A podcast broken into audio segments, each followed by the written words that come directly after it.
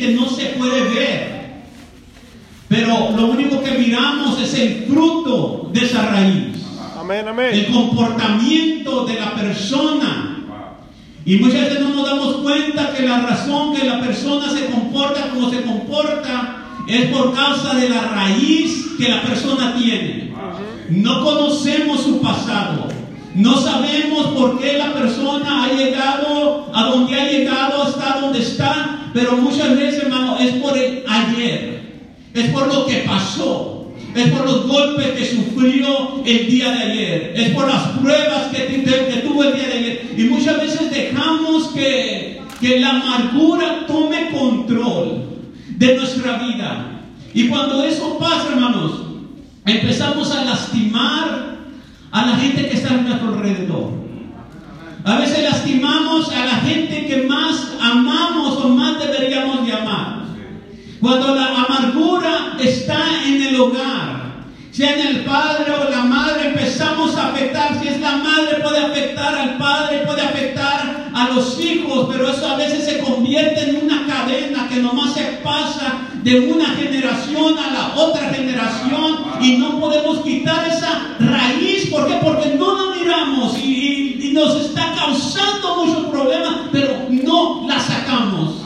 amargura puede destruir, hermano, a una iglesia entera, porque cuando hay gente amargada dentro de la iglesia, hermano, esa amargura nos empieza a desparramar como si fuera un cáncer dentro de la iglesia, nomás en realidad con el comportamiento, con las palabras de la gente, hermano, que está amargada. José podía haberse amargado. José vivió una vida muy difícil. Amén. Quizás era el amado de su padre, su padre lo, amaba mucho, lo tuvo en su vejez y lo quería tanto a este joven. Pero fue por causa del amor que su padre le tenía que sus hermanos empezaron a odiarlo. Le tenían envidia porque todo lo mejor era para José.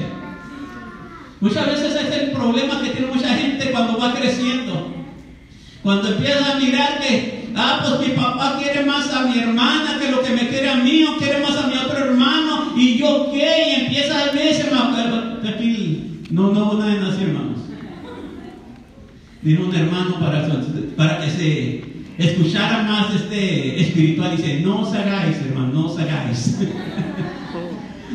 Hay veces, hermano, eh, y en el, en el caso este, hermano, los- sus hermanos lo estaban odiando y luego José, en medio de este odio que le tenían, el Señor le dio un sueño. Ajá. Y la interpretación del sueño era que sus hermanos y sus padres iban a inclinar ante él.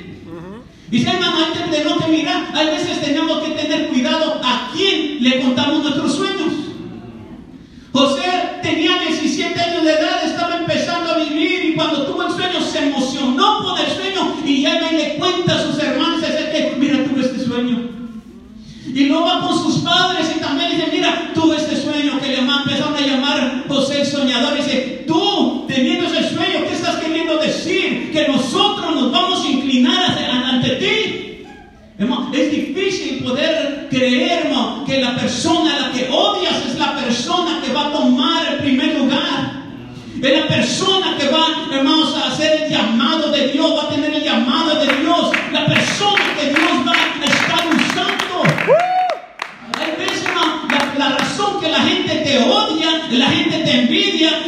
porque eres un, un don nadie, es porque miran que Dios está usando tu vida. La Aleluya. gente puede ver que algo en ti. Puedes sentir tus palabras cuando las estás hablando. Puedes sentir ese canto cuando lo estás cantando. Puedes escuchar las palabras que dices cuando estás predicando. ma. Y muchas veces eso causa envidia en la gente porque mucha gente dice, pues yo quisiera tener eso. Yo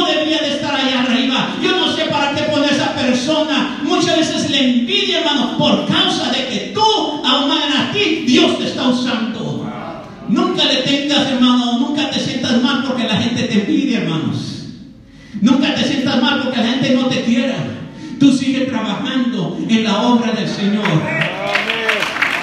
Y si te das en la vida difícil, hermano, tú sigues trabajando en la obra del Señor. Y si la gente no te quiere, tú sigues trabajando en la obra del Señor. Tú sigues llevando a grande llamado que Dios te ha dado.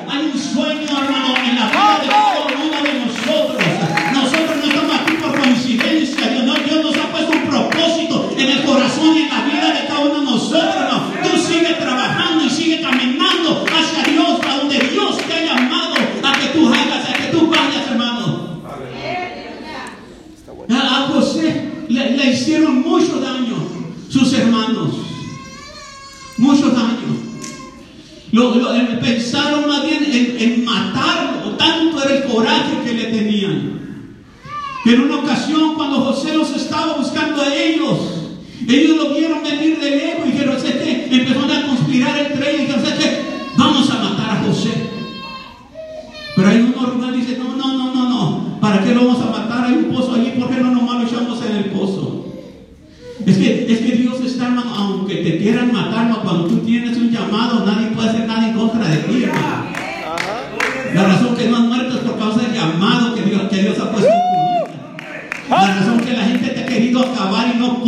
es por el llamado que Dios ha puesto en tu vida, hermano. A veces pasas por problemas, momentos difíciles que no sabes ni cómo te vas a levantar, pero de repente te miras de pie haciendo las mismas cosas otra vez y no sé ni cómo llegaste a donde llegaste. Es por el llamado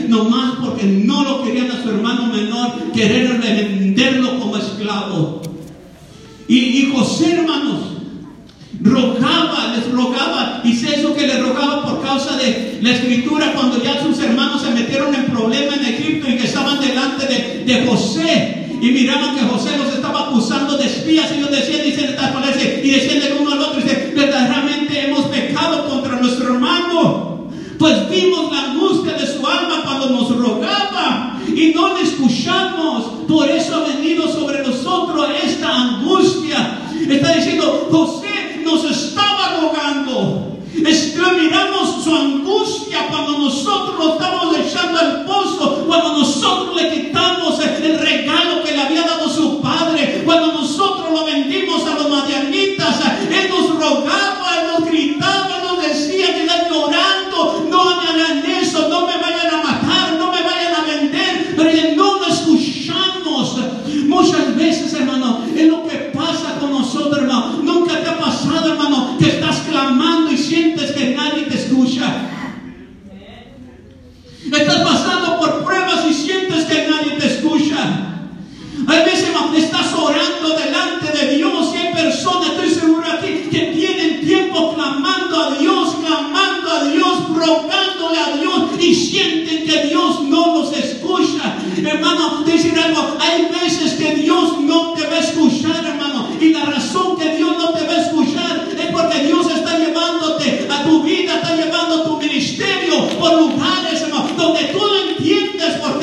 pasando por allí, pero Dios tiene un gran propósito para tu vida que ahorita no lo entiendes, pero después que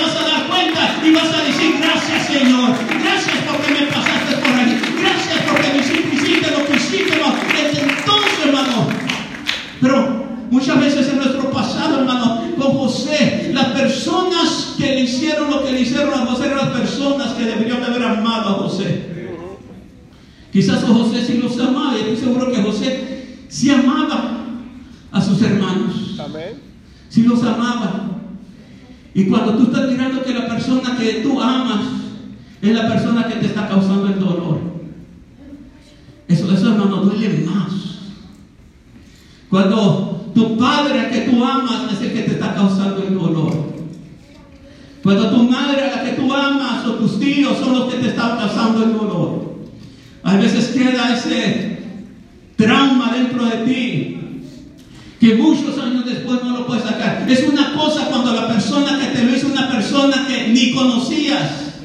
Pero es diferente cuando es una persona a la que tú amabas. La persona que tú creías que te iba a proteger fue la que te lastimó.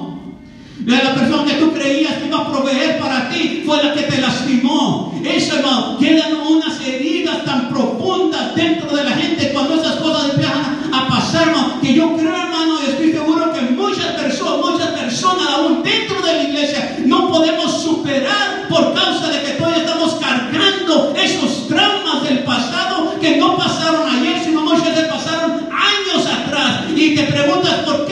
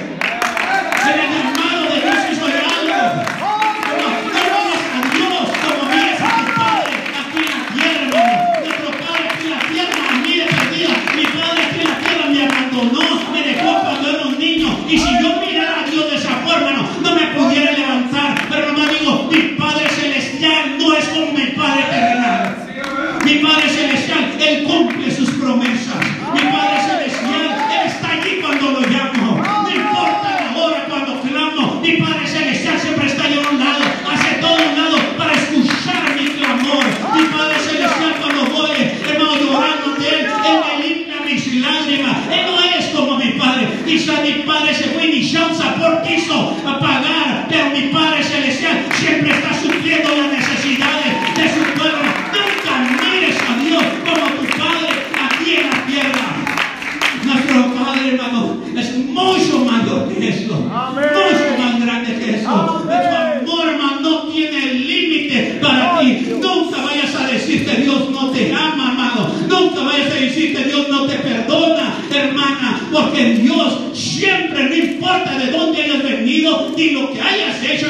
Dios nunca te abandona.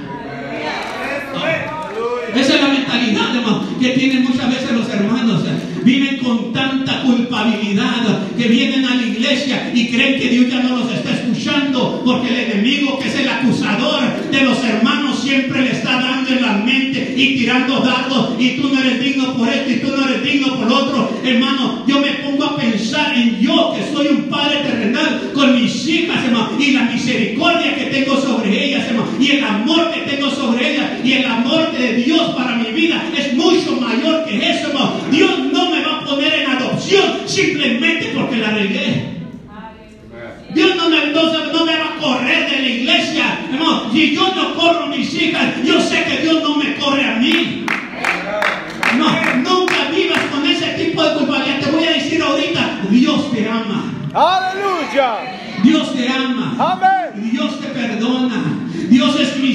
misericordioso. Eso es lo que estás pensando ahorita, pero ¿cómo eso, hermano? Te voy a decir, eso es lo que estás pensando ahorita. Dios te lo puede perdonar, hermano, si solamente lo confiesas delante de Él. Nada es tan grande o tan pequeño que Dios no puede perdonar. Aleluya. Regresando otra vez a José. José estaba viviendo unos momentos muy difíciles. Porque después de que lo vendieron, terminó ahí en la casa de Potifar. En la casa de Potifar fue acusado por un delito que él no cometió. Y terminó en la cárcel. En la cárcel duró bastante tiempo, pero te voy a decir algo, Dios estaba con él también en la cárcel. Y Dios levantando aún estando en la cárcel. Pero eso no quiere decir, hermano, que no estaba sufriendo por dentro. Eso no quiere decir que José quería estar en la cárcel. No, José no quería estar en la cárcel. Era una angustia estar en la cárcel. Y la razón que yo sé eso es porque cuando llegó el panadero y el copero del rey, los echaron a la cárcel y tuvieron los sueños y José les interpretó el sueño, le dijo a uno de ellos, mira, cuando regreses con el, con el faraón, cuéntales de, de mi situación aquí para que también a mí, me dicen, yo no hice nada para que me saquen de este pozo en el que estoy metido. Él no quería estar en la cárcel. ¿Sabe qué? Pero Dios estaba con él en la cárcel. Tú no quieres estar en la situación en la que estás, pero Dios está contigo en la situación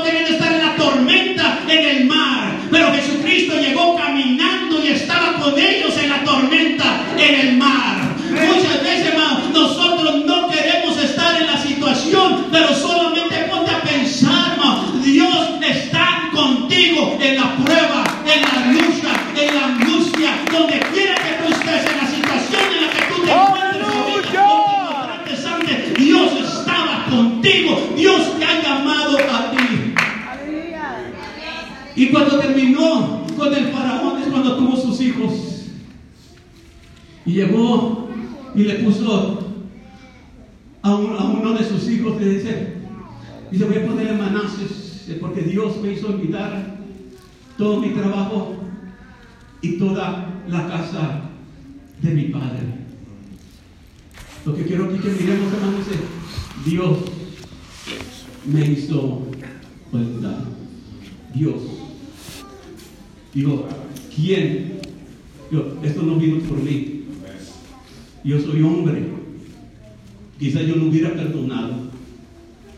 Quizás yo no lo hubiera olvidado. Por más bueno que yo haya sido, quizás yo no lo pudiera olvidar. Ah, hay personas que han sufrido tanto, que han sido abusados físicamente, verbalmente, sexualmente, han sido abusados. Y fue decir, por mí, por mí yo no, lo- puedo olvidar, pero decía, es Dios. Todo esto que he pasado eh, y, y he podido superar, no lo he superado por mí mismo, lo he superado porque Dios ha estado conmigo.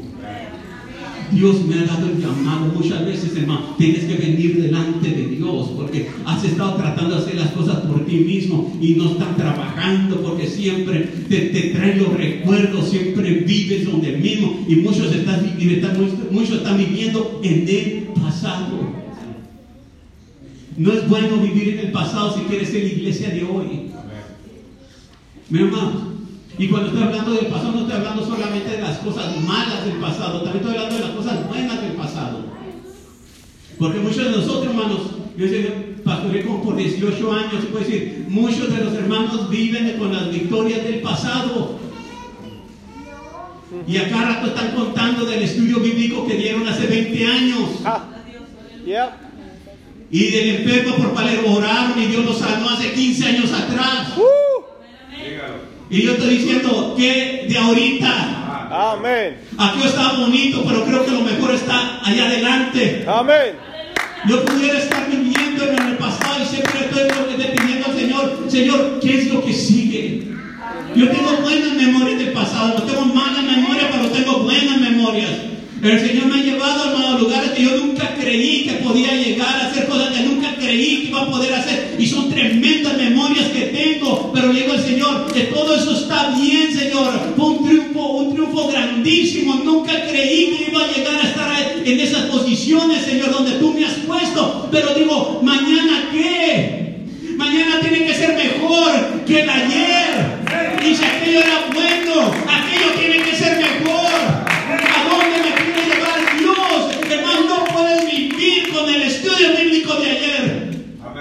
La bendición de ayer estuvo ayer. Lo bonito que sentiste la presencia de Dios, eso fue ayer, ahora puede ser mejor. No vivas con el ayer, hermanos. Eh, olvida el ayer y extiéndete hacia adelante. Y luego Efraín dice, dice, Dios me hizo fructificar en la tierra de mi angustia. Y no- ahora quiero mirar allí esa palabra, hermano. Primero dijo, Dios me hizo olvidar. Y ahora dice, Dios me hizo fructificar.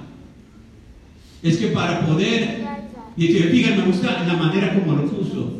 Al primero le puso olvidar, al segundo le puso fructificar. Y cuando leí esa escritura se vino a la mente y lo pensé digo, wow, eso está tremendo. Porque uno no puede dar fruto si primero no olvida.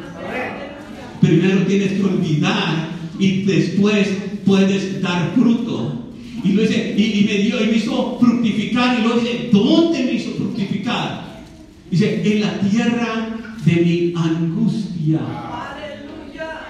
Aleluya, hermano. Tú estás esperando que todo esté bien para que puedas dar fruto. Y él dice, no, me hizo fructificar. No cuando estaba todo bien. No me hizo fructificar cuando había mucha comida en el refrigerador. No, no, no me hizo fructificar cuando se estaban llevando mi carro porque no lo podía pagar. O porque me quitaron la casa. Fue en la tierra de mi angustia, cuando nadie me quería, cuando lo estaba perdiendo todo, cuando estaba enfermo, cuando sentía que nadie me estaba apoyando.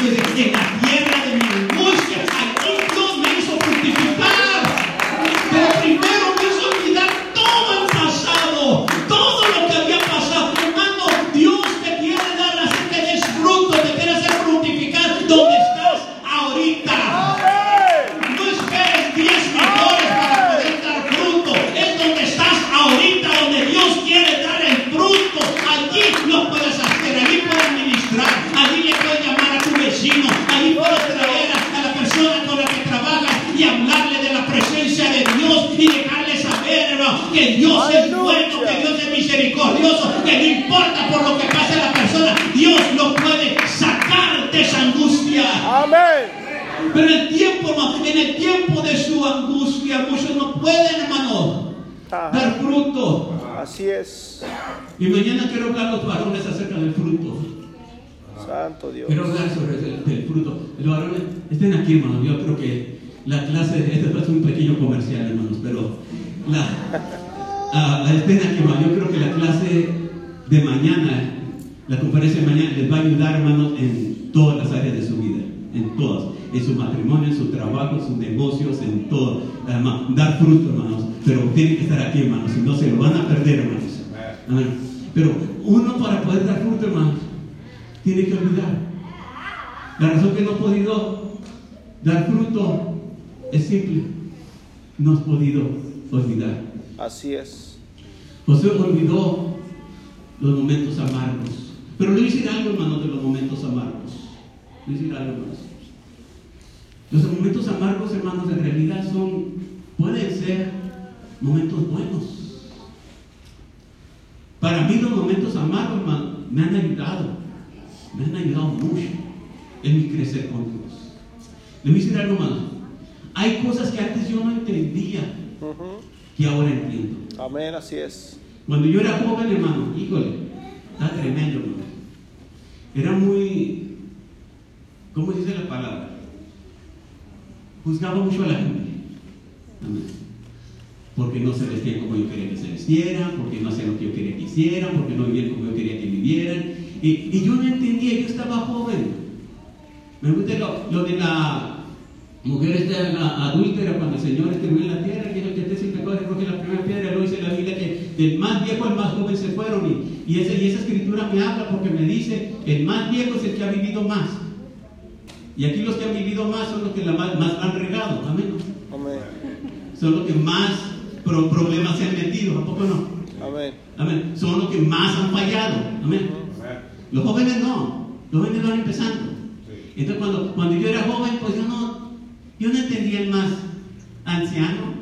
Y miraba, dice algo que le pasó, algo que me contaron, que fíjate que este y así. Y, y para mí era fácil juzgarlo, porque yo nunca había pasado por nada así. Y creía que nunca iba a pasar por ningún momento amargo. Pero hay cosas en tu vida que tú no puedes controlar. No las puedes, aunque trata, hay cosas que se te salen de las manos. Y muchas veces, y quizás hay hogares aquí que han tratado de esconder cosas que no se salgan de la casa porque ¿qué van a decir los hermanos? Y está buscando toda la manera de poderlo contener dentro del hogar. No vayas a hablar con nadie acerca de esto. Mira, mi vale más que la iglesia no se vaya a dar cuenta de esto. Y estás tratando de contener tus problemas en el hogar, matrimoniales, con tus hijos, lo que sea. Lo quieres mantener ahí porque no quieres que los demás hermanos se den cuenta porque tienes miedo que te vayan a juzgar. Va a haber un hermano así como yo era antes. Y, muy alta la de esta.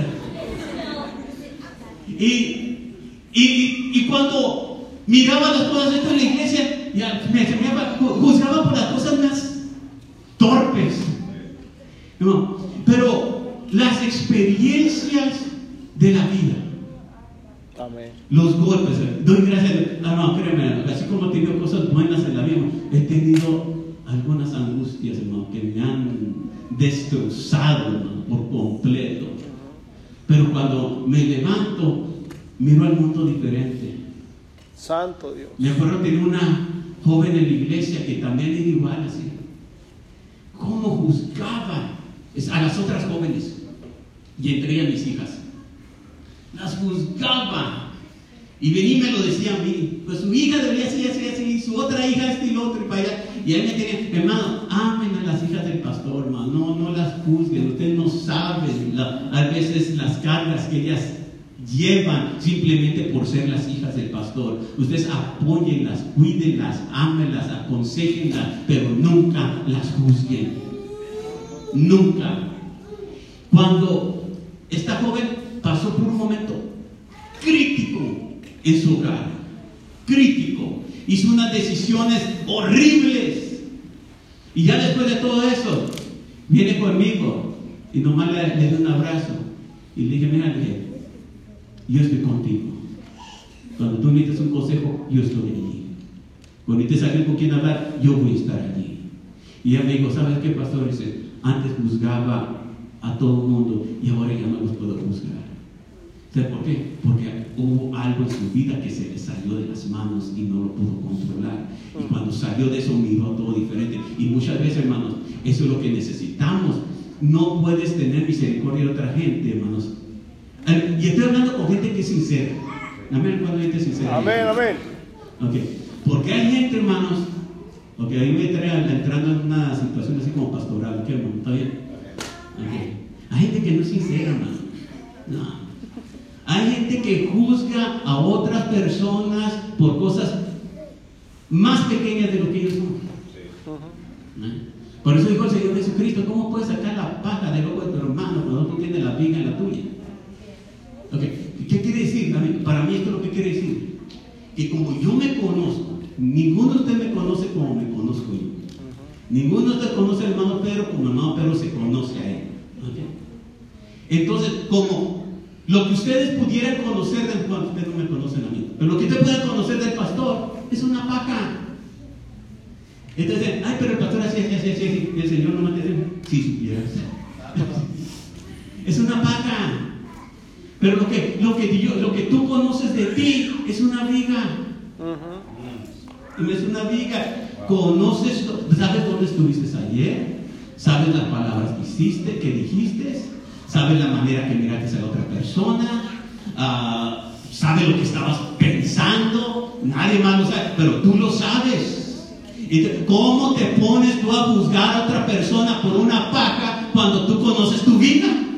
Aleluya. ¿Puedes entender una vida.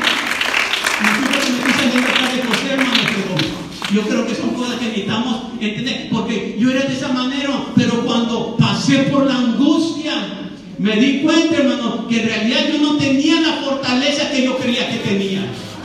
Cuando aquellos hermanos pasaban por pruebas, al rato estaban tambaleando, porque no podían levantar las manos, y yo los miraba y decía, yo no sé cómo no pueden venir a alabar a Dios cuando servimos un Dios tan grande, tan fuerte, que te puede sacar de este y te puede sacar del otro. Y no los entendía por qué se ponían tristes, pero cuando vino el Señor y me puso un cachetón a mí, también caí al piso, hermano. Hermano, me levanté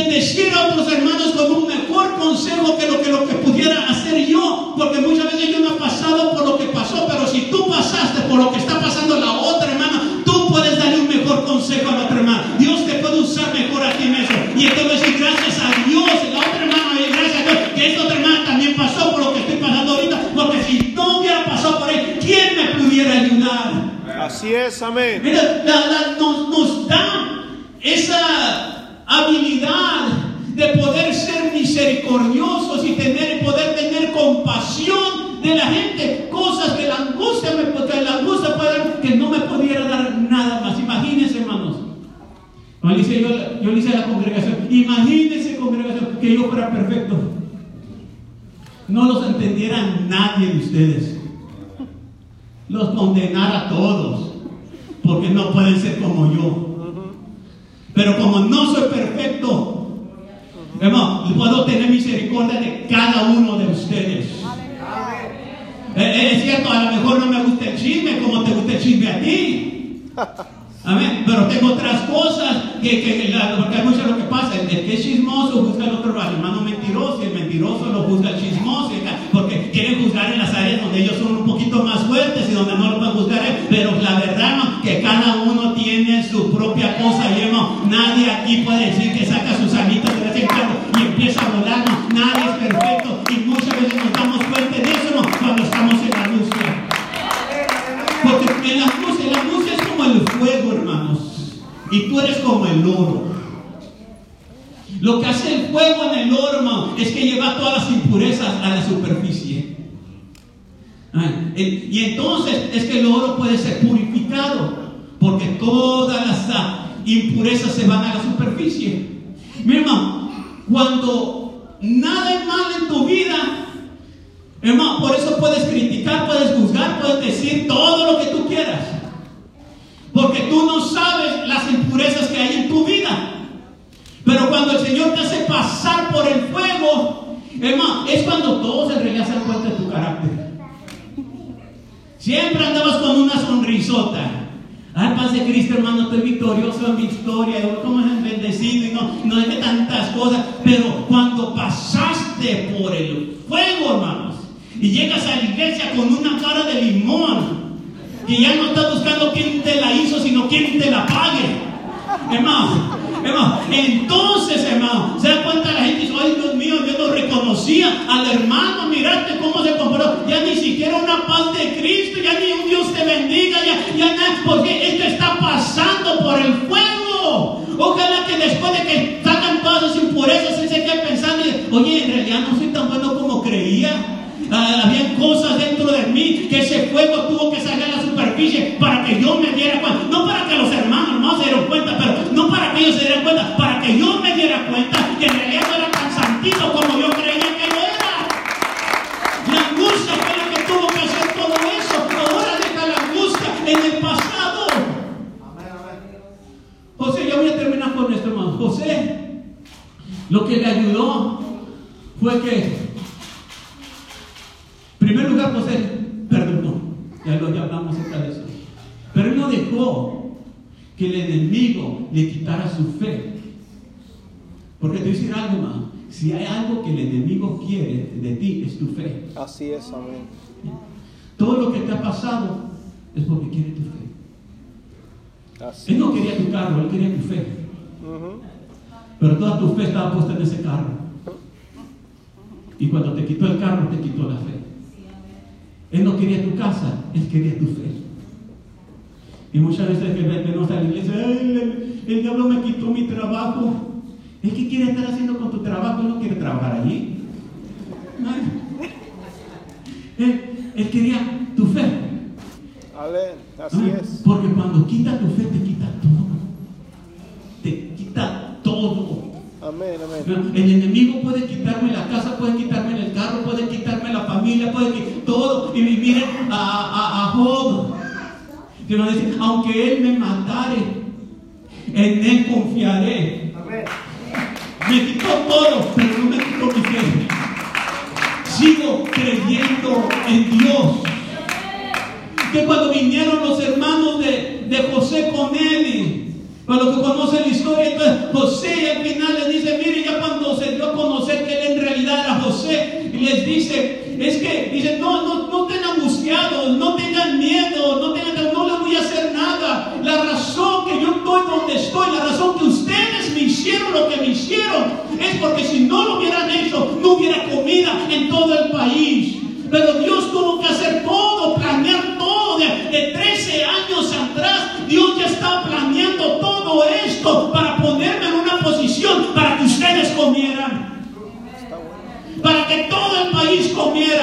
Había un propósito en toda la angustia que pasé. No, ponernos de pie. Tú para. Hay un propósito en tu angustia. Hay un propósito en tus problemas. No importa dónde viviste, no importa